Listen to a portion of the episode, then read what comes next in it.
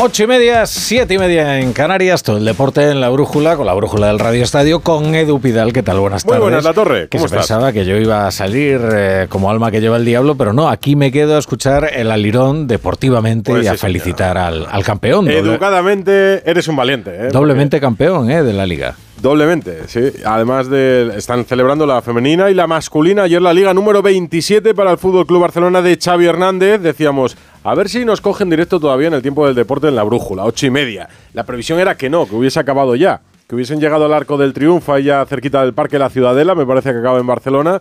Pero se ha alargado todo. No sé si para que tú puedas felicitar Seguro. en directo a los campeones. Está Alfredo Martínez por las calles de Barcelona.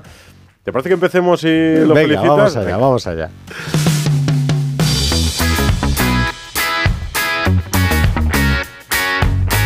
La brújula de Radio Estadio. Edu Pidal. Después de, fíjate Rafa, ocho ligas como jugador de Xavi Hernández, ayer ganó su primer título como entrenador. Es una victoria, ¿Verdad? además fue una victoria en un derby ante el español y con la diferencia suficiente de puntos como para no sufrir en estas últimas jornadas. Era una liga ya ganada, faltaba ponerle la guinda, se la pusieron ayer. Es el primer campeonato liguero de esta nueva etapa de Joan Laporta y se celebra hoy con esa rúa por el centro de Barcelona. Si quieres saludarlo tú, está Alfredo, ¿eh? que está esperando desde anoche a que lo felicites, a que felicites sí. al barcelonismo, Claro, digo. claro que sí, hombre, Alfredo, vamos, vamos ahí a la celebración. Eh, Esto hay que quitarlo cu- cuanto antes. Es como la tira de la La depilación. Esto Sí. lo más rápido posible. ¿eh? A ver qué ambiente hay por ahí. No, no, buenas tardes. No, todo lo contrario. Hay que disfrutarlo, hay que celebrarlo como se merece. Había ganas de celebrarlo. Sí, ¿eh? sí, ¿No os sí. puedes imaginar cómo están las calles de Barcelona repletas de aficionados? Yo creo que más de lo que se esperaba. No olvidéis que hace tres ligas que perdía el Barcelona y esta recupera el título con Xavi Hernández como protagonista y se ha echado a la calle la ciudad. ¿eh? Había amenaza de lluvia al principio, luego el tiempo ha acompañado y a partir de ahí han empezado a salir. Ahora no veo más que banderas del Barcelona, banderas blaugranas, la gente coreando y cantando y los tres autobuses, el de los jugadores están absolutamente enloquecidos bailando con un nombre propio muy importante por encima de todos, ¿eh? el de Xavi Hernández, muy coreado y muy aclamado por los aficionados porque es, fijaros, el, quinto entrenador que consigue como futbolista y como entrenador ganar un título para el Fútbol Club Barcelona, pero desde luego el ambiente es sensacional. Ahora mismo en las calles estamos en pleno corazón neurálgico de la ciudad condal, en la Plaza Cataluña. Oye, Alfredo, y alguno quedará de anoche, ¿no? De los que fueron a Canaletas ya a celebrar el, el título. Ya tendría ganas. Tú sabes que hay gente que solo le hace falta una pequeña excusa para celebrar, ¿no? es que, de hecho, hasta las 5 de la mañana estuvieron cenando y salieron del restaurante tarde Joan Laporta, Xavi y los directivos. Y esta mañana, a primera hora, con gafas de sol propias de resaca, Ah. Joan Laporta ha tenido que comparecer para atender a diversos compromisos, igual que vemos algunos de los jugadores del Barcelona, entre ellos Lewandowski, con gafas de sol también, quizás para disimular unos ojos que esconden cansancio, fiesta, celebración y alegría, mucha, mucha alegría. La, la felicitación señorial de la brújula de Rafa La Torre al. Fútbol Club Barcelona. vamos a decir una cosa, 26. ¿eh? merecidísimo campeón. Ha sido o sea, ha sido una superioridad en esta liga incontestable que además eh, se vio perfectamente en el, en el último partido con, con el español, al que lo aplastó ya en la primera parte. En la sea, primera vuelta, el Madrid gana 0-4 en el Camp Nou, llega al Mundial de Qatar y justo en ese momento hay un punto de inflexión. Justo antes y justo después, el Barça no para de ganar.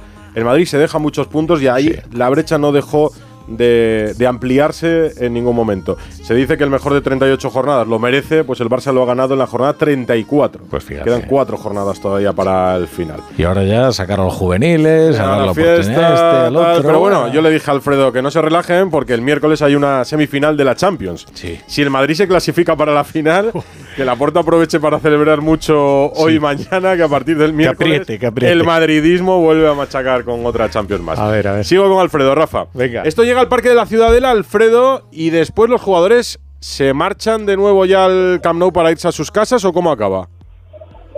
No, no, la verdad es que la celebración va a ser sencilla. Los futbolistas llegan en autobuses en la ciudad deportiva, llegan al Arco del Triunfo y una vez que lleguen allí en Arco del Triunfo cambian de autobús, este tienen la leyenda, jugamos juntos, ganamos juntos, Mm. detrás vienen las chicas también campeonas de la Liga y de la Supercopa de España y una vez que acabe esta celebración, que ahora tiene uno de los puntos más álgidos, es hermosísimo ver llena de aficionados la Plaza de Cataluña y cómo está vibrando el autocar prácticamente temblando y una vez que acabe se marchan a casa para descansar. No hay cena, ya la hubo ayer. Estuvieron en eh, un local en Barcelona donde dicen que incluso coincidieron con Neymar. No tengo confirmada esa noticia. Al parecer Neymar está en Barcelona y coincidieron en el mismo local donde estaban los jugadores de la plantilla del Barcelona. Va a haber días de descanso. Ten en cuenta que el Barcelona no juega hasta el próximo sábado. Partido ya intrascendente ante la Real Sociedad en el que se van a seguir celebrando los acontecimientos. Homenaje a Busquets, recepción del título de liga con Luis Rubiales presente. Y el último partido en casa, se quieren separar los dos homenajes, sería un homenaje al estadio del Camp Nou, ante el Mallorca, en la última jornada ya en casa, y para homenajear a un estadio que cuando vuelva a estar en condiciones será el 125 aniversario de esta institución que hoy está enormemente feliz y gozosa con el vigésimo séptimo título de liga que conseguía ayer en el campo de su eterno rival, Real Club Deportivo Español. Pues feliz la gente en Barcelona, en la Plaza Cataluña, escuchamos de fondo el bullicio, miles de personas junto a los jugadores desfilando en ese autobús descapotable donde celebran su liga número 27. Como nos cuenta Alfredo, la próxima semana habrá un Barça Real Sociedad en el Camp Nou en el que el equipo recibirá la Copa de la Liga de manos del presidente de la Federación, Luis Rubiales. Es la liga de Xavi, es la primera gran piedra. Nos preguntamos de la reconstrucción del Barça de la Porta. Edu García, director de Radio Estadio, muy buenas. ¿Qué tal, Edu? Muy buenas. La construcción tiene los cimientos irregulares, inestables, pero es verdad que la fachada principal es aparente, vistosa y con mucha capacidad para más ornamentos suntuosos. El Barça siempre ha sido en la era moderna atracción para los más virtuosos del balón.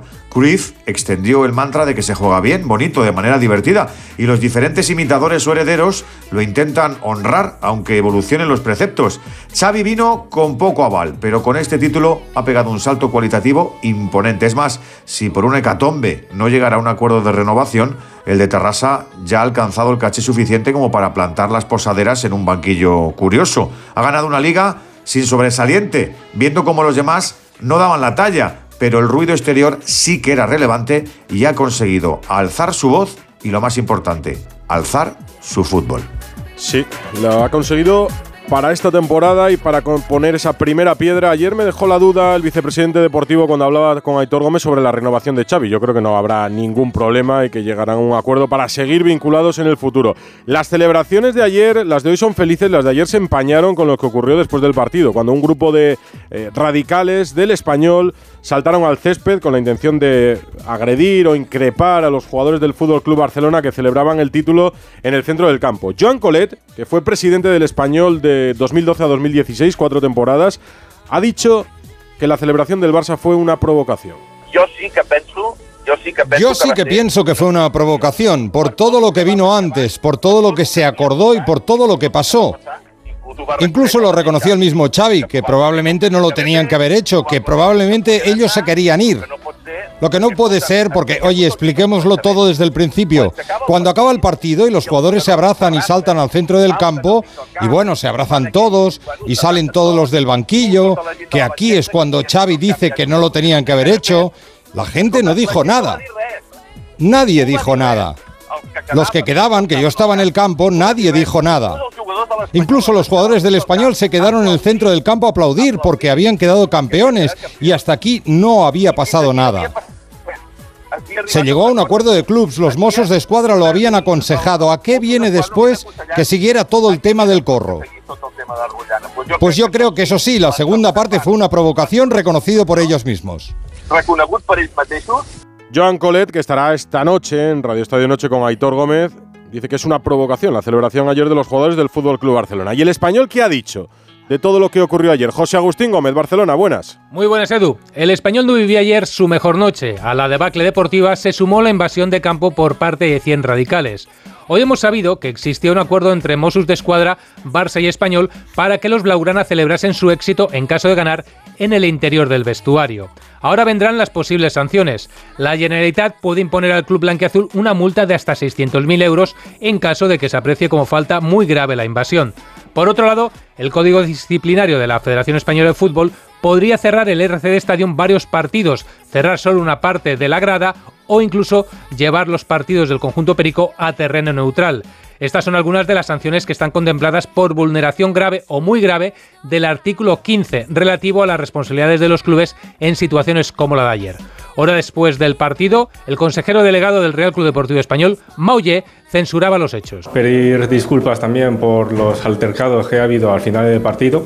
Esa no es la imagen del español, ni mucho menos. Eh, Desde el club condenamos todo tipo de violencia en el fútbol y haremos todo lo posible para que eso no vuelva a ocurrir y para erradicar, por muy minoritario que sea estos hechos. Los Mossos están tratando de identificar a todos los implicados en la invasión de campo. Hoy hemos sabido que uno de ellos ya está identificado. Se trata de un integrante de las listas del Partido Popular al Ayuntamiento de San Juan de Espí que ya ha tenido que renunciar a formar parte de la candidatura. Además, es entrenador de un equipo de cadetes y según parece se trata de la persona que lanzó al suelo una cámara de televisión. Sí, es que eh, el problema lo tiene, bueno, en primer lugar los que saltan ayer al césped y en segundo lugar el español, porque sabe que en ese fondo se ubican desde hace tiempo con plaza fija radicales, minoritarios dentro de la afición del español, pero ahí se ubican y el club lo sabe. Y cuando los tienes ahí, tienes el riesgo de que suceda lo que sucedió, de ayer, eh, sucedió ayer. Además, gente con tan poco cerebro como para salir con la cara descubierta, tirar una cámara de televisión y que luego le vea todo el mundo siendo entrenador de un equipo cadete, candidato de unas listas municipales en las próximas elecciones del 28 de mayo, y a cara descubierta lanza una cámara de la producción televisiva del partido. Que además el realizador.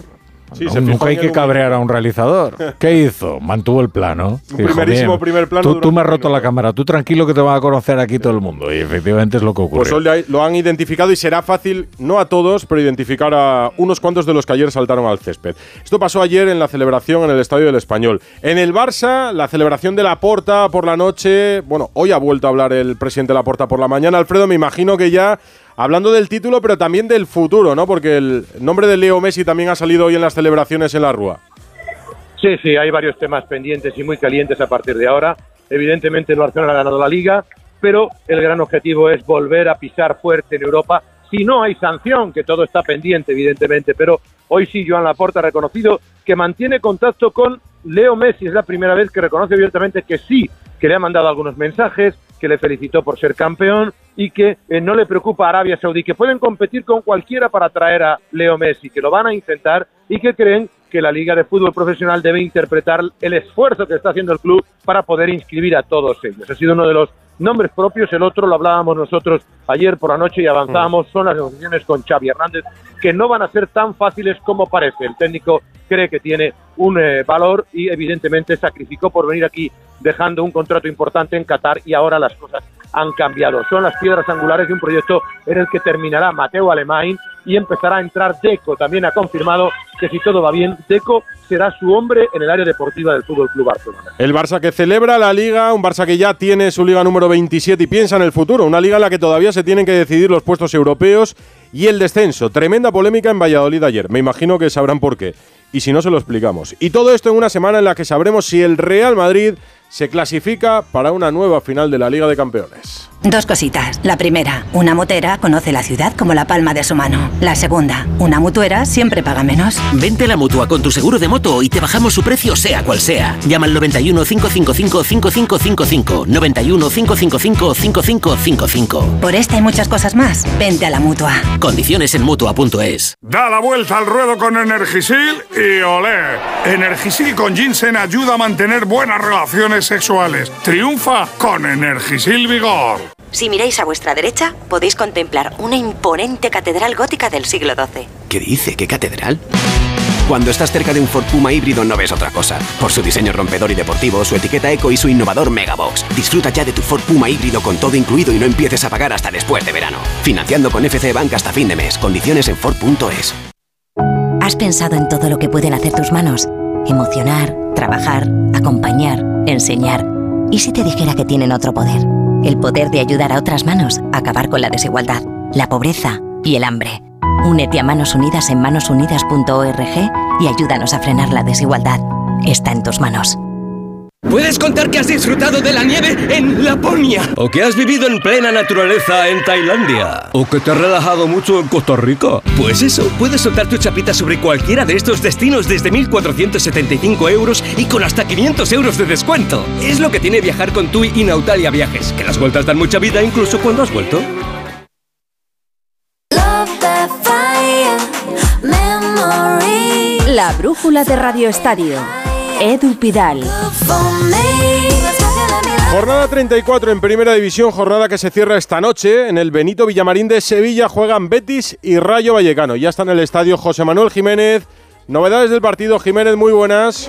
¿Qué tal? Muy buenas, Edu. Eh, desde el eh, Villamarín. Eh, bueno, pues el Betis necesita ganar para seguir en la pelea por la quinta plaza y además dar un paso casi definitivo para asegurarse Europa a la próxima campaña. El Rayo Vallecano, si gana, ojo, adelanta cuatro equipos y se colocaría séptimo en puestos de Conference League. El Betis con Claudio Bravo en portería. Sabalí, Pechela, Edgar y Miranda en defensa, con William Carballo y Guido Rodríguez en el doble pivote las bandas para Luis Enrique y Ayoce de enganche Canales. Arriba otra vez William José. Ha entrado finalmente Joaquín en la convocatoria, o sea que todavía aspira a igualar el récord de Zubizarreta. El Rayo con Dimitrieski en la portería, Bayú, Mumin, Catena y Fran García en defensa, con el Santi Comesaña y Oscar Valentín en el doble pivote, bandas para Isi Palazón y Álvaro García, arriba Trejo y RDT arbitra Pulido Santana en el bar, González González en 13 minutos tenemos aquí el Betis Rayo Vallecano. Los equipos que juegan muy bien al fútbol para no perderse ese Betis Rayo que nos resumirá Jiménez esta noche. Una de las jugadas más polémicas de la jornada y posiblemente de la temporada es la que se vivió ayer en Valladolid. Ortiz Arias, el árbitro del colegio madrileño, había dado cuatro minutos más en la primera parte. Cuando faltaban segundos para el 49, se produce un córner y deja que el Valladolid lo saque. Lo rematan, despeja el Sevilla y el árbitro se da la vuelta, da la espalda al juego, levanta el brazo y señala el descanso, justo antes o justo después de que Escudero remate a puerta, un remate que acaba en gol. Y a partir de ahí las protestas del Valladolid, un comunicado de Ronaldo Nazario como máximo accionista, indignación entre los aficionados enfado en general. Valladolid, Marta Martín de Blas. ¿Qué tal, Edu? Buenas tardes. Pues es que en Pucela aún siguen sin creerse lo ocurrido ayer. Hay que tener en cuenta que el Valladolid ahora mismo se encuentra en una situación muy complicada, solo un punto por encima del descenso, y que haber sumado ayer en Zorrilla le hubiera dado de nuevo oxígeno y algo de margen de error. La imagen del disparo de Escudero ha sido la protagonista en las conversaciones de hoy, acompañada de la palabra robo y vergüenza, y ha logrado también lo que la afición llevaba tiempo pidiendo y daba por perdido, que Ronaldo reaccionara y se pronunciara ha compartido el que ya se ha convertido en el nuevo lema del Pucela, contra todo y contra todos, y ha asegurado también que, aunque hasta ahora habían optado por presentar las quejas de manera discreta por las vías oficiales, eso ya se había acabado. En este marco, el club ha anunciado que mañana comparecerá ante los medios Roque Mesa y el miércoles será el turno para Paulo Pezzolano, que por cierto ha estado más comedido de lo esperado, aunque ya dijo él mismo en rueda de prensa que es que tiene que tener cuidado con lo que dice. Es verdad, porque las sanciones le pueden llegar al Valladolid, según lo que diga y lo que proteste. El árbitro era Miguel Ángel Ortiz Arias. ¿Y qué piensan en el Comité Técnico de Árbitros, Gonzalo Palafox? ¿Qué tal, Edu? Buenas tardes. Bueno, pues hay decepción en el Comité Técnico de Árbitros tras la actuación de Miguel Ángel Ortiz Arias ayer en Pucera en ese Valladolid-Sevilla. Error grave, seguramente uno de los más graves de toda la temporada y error que, según el propio CTA, no es digno de un árbitro de primera división. Veremos si le cuesta la categoría. Te recuerdo que dos árbitros de primera descienden, dos ascienden y todavía eh, no han elegido los nombres pero es un error muy muy grave. Eh, de posicionamiento no tanto, porque él está bien posicionado, está viendo la jugada, pero sí de lectura del, del, juego. Se precipita. Además, analizando el audio de los compañeros de Dazón, él no pita antes del golpeo de Escudero, sino justo después y antes de que la pelota entre en la portería del Sevilla. Es un error que no se puede remediar, que no se puede corregir. Eh, él no puede dar gol, el VAR no puede entrar, pero es un error gravísimo, prácticamente obsceno incluso, ¿no? Para un árbitro de primer nivel. Bueno, pues enfado en el comité y veremos qué pasa con este árbitro madrileño. Polémica de una jornada de liga que ha decidido ya el campeón y en un lunes comienzo de semana en la que se van a decidir finalistas de la Champions. En el Real Madrid, mira, como titular, Pereiro, buenas. Hola, hola Edu, ¿qué tal? Muy buenas. ¿Va a jugar Camavinga? Sí, sí, va a jugar Camavinga el miércoles, sí. ¿Y va a entrar Militao? Sí, va a jugar Militao. O sea, que tú crees que se cae del 11 quién, ¿Rodrigo? Sí, Rodrigo. Ahora te lo doy de carrerilla, pero los dos que has dicho juegan de titulares. Me lo ordenas. El Madrid, el Manchester City y Real Madrid se juega el miércoles y mañana hay un Inter Milan. Y de ahí van a salir los dos finalistas de la próxima Champions que se va a disputar en Estambul. 9 menos 10, una hora menos en Canarias. La brújula de Radio Estadio.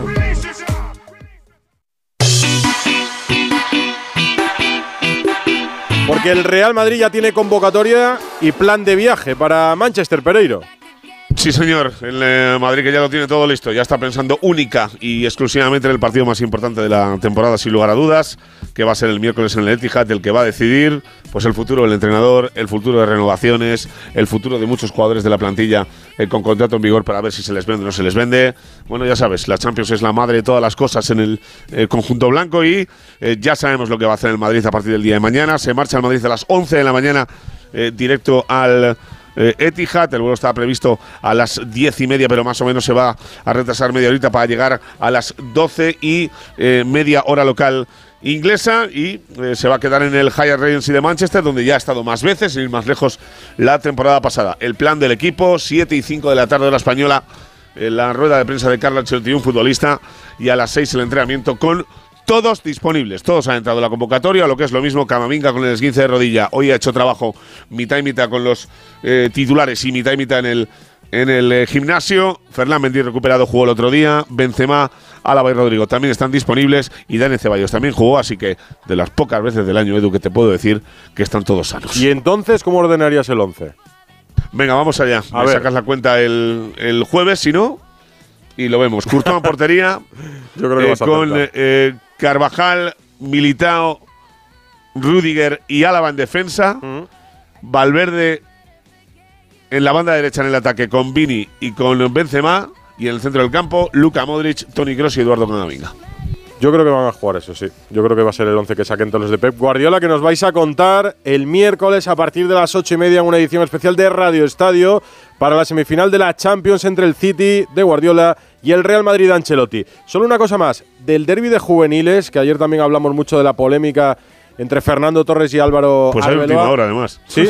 ¿Cuál es? Sí, hay última, hay última hora porque eh, el Madrid eh, no sé si va a poner fotos a disposición de eh, medios de comunicación, pero ha informado de desperfectos tanto en el banquillo como en el vestuario por parte del Atlético de Madrid. después de que ya sabes la historia. Eh, durante el partido, el Atlético de Madrid remonta la eliminatoria, se pone 0-2, eh, se van a la prórroga. En la prórroga, el Madrid marca un gol.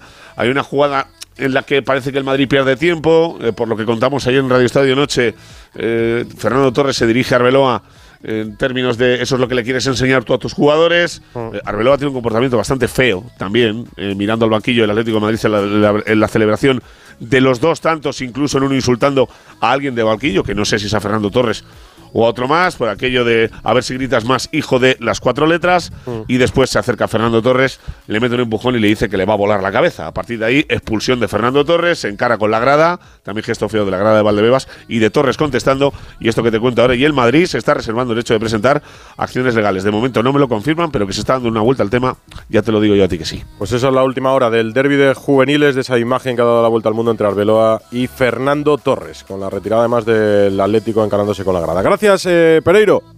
Un abrazo, Edu. chao. Hablábamos o empezábamos a hablar del partido de la Champions frente al City. ¿Cómo está el Manchester City? Jesús López. Pues el City llega bien, ¿qué tal Edu? Llega después de quitarse mucha presión de encima este fin de semana. Con la derrota del Arsenal es ya virtual campeón de la Premier League a falta de solo dos puntos y gracias también a su victoria en Goodison Park, que la logró con un par de chispazos de Gundogan y no demasiado gasto energético, la verdad. Pep Guardiola pudo dar descanso a los tres mediocampistas ofensivos de inicio y en la segunda parte también retiró a Gundogan, a Haaland, a Rodri y a Rubén Díaz. En total son siete de los supuestos titulares que no han jugado los 90 minutos este fin de semana y se espera por tanto que el equipo mancuniano repita el mismo 11 de la ida en el Bernabéu para tratar esta vez de pasar a la final.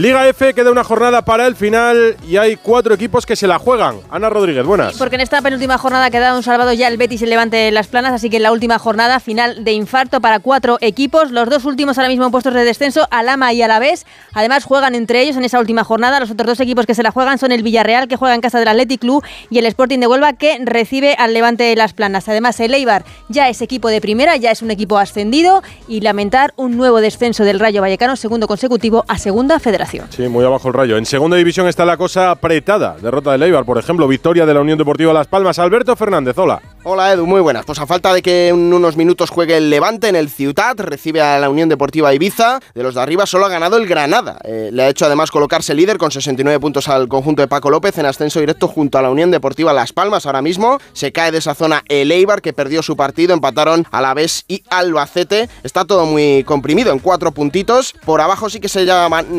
esclareciendo un poco las cosas porque está descendido matemáticamente la Sociedad Deportiva Ponferradina después de no pasar del empate contra el Huesca y solo queda el Málaga. El único equipo que tiene opciones de salvarse ahora mismo es el conjunto malacitano. Está con 43 puntos.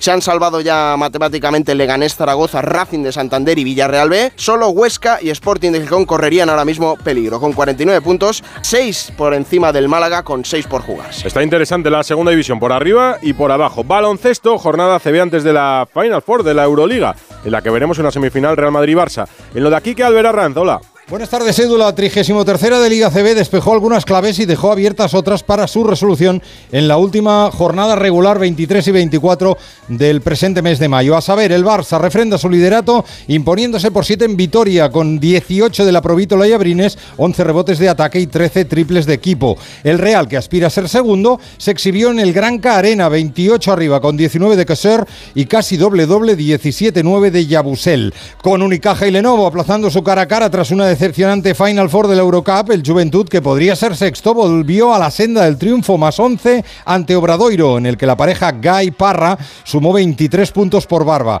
Valencia cumplía pronóstico en Fuenlabrada por 18 con 19 de Josep Puerto y primeros minutos ligueros para el pucelano Sergio de la Rea, de 17 añitos. Otra puerta abierta a la emoción la tiene UCAM, que derrota por 12 a Bilbao y persigue la plaza taroncha de playoff al título. Manresa salva matemáticamente la categoría ganando por uno en Lugo a Breogán con partidazo de Martínez Geben, el lituano 18 puntos, 13 capturas. Hace lo propio Girona, aunque a, lo épico, firma la permanencia con un más 7 tras dos prórrogas en Zaragoza, con 11 puntos, 10 rebotes del presidente visitante Marc Gasol. Y la última de suspense.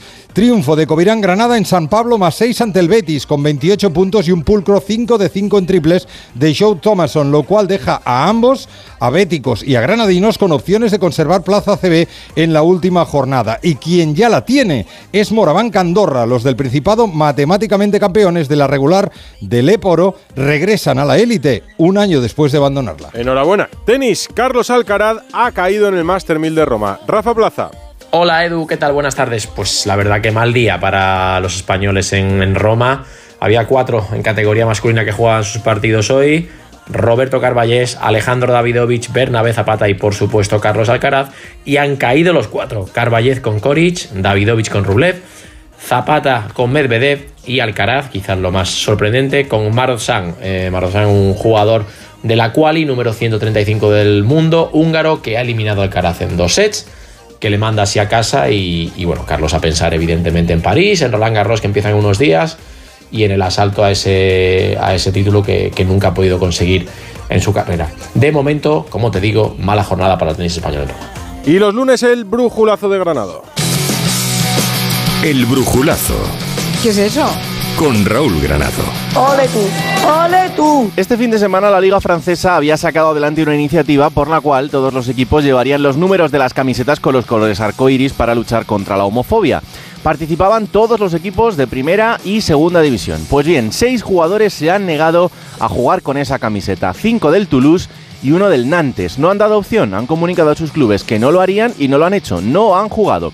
La ministra de Deportes francesa está enfadada y pide sanciones para estos jugadores. A una semana del Día Internacional contra la Homofobia, esto no es sino una muestra más de lo necesario que sigue siendo explicarle al mundo el respeto a las personas, porque lo que un día es no ponerse una camiseta, al día siguiente es derogar una ley para restringir la libertad de las personas. Me ha llamado la atención esos colores arcoíris en las camisetas del PSG. Curioso, ser un equipo propiedad de Qatar y llevar esa camiseta. Habría que explicarle a los cataríes que es mejor que no se la compren si la quieren llevar en Qatar, porque por muy del PSG que sea, pueden acabar en la cárcel. Con suerte. Muchas contradicciones entre el PSG y lo que promulga. ¿Sigue la Rúa en Barcelona, ¿sigue la Rúa en Barcelona Alfredo? Sí, sigue, sigue. Estamos a punto de llegar ya a la meta, a ese arco del triunfo y es otra locura más porque la gente cuando se para el autobús le tiran camisetas para que le sirven y hay una nueva modalidad, que es tirarles el móvil, que se hagan un selfie, te devuelven el móvil, que no saben si te lo van a devolver entero o no. Se, se han empeñado, se han empeñado en que la brújula, la torre, siga la celebración del Barça mientras día, tú sigas. es lo que aquí. toca, es lo que Enhorabuena.